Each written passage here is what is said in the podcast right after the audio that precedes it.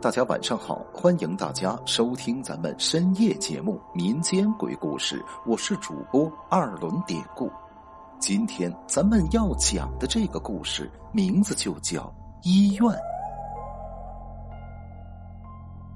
大概是我小学三年级左右的样子，距现在二零二一年都已经有十几年过去了。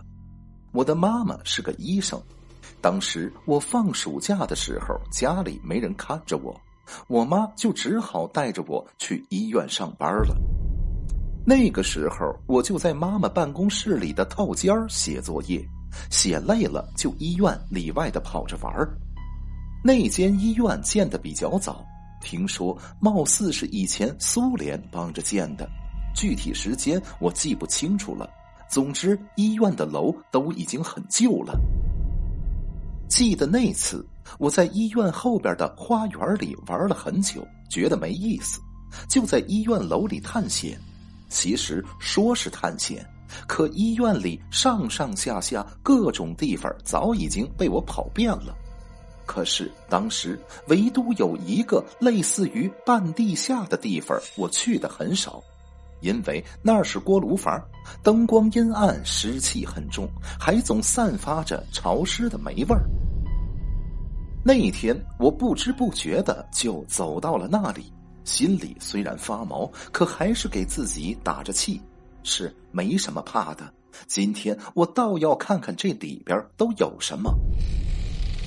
我推开那扇门之后，往里边走了几步，便经过一个房间。那房间的门是那种上半部分都是玻璃的样式。我好奇的透过玻璃往里看着。房间里边很黑，放着几张破旧的病床，有的床上还躺着病人，只是黑暗中我看不太清楚他们的脸。说到这儿，接下来重点来了。就在我往里看的时候，我发现靠近门的那张床上躺着一个人，通过衣着我能看出来那是一个老太太。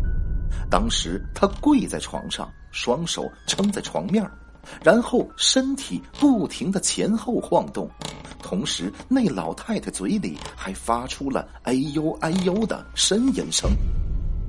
也就在此时，我开始慢慢的发现，其他躺着的病人其实也在时不时的发出痛苦呻吟的声音。此时，我看着这病房里的人，心里觉得十分诡异。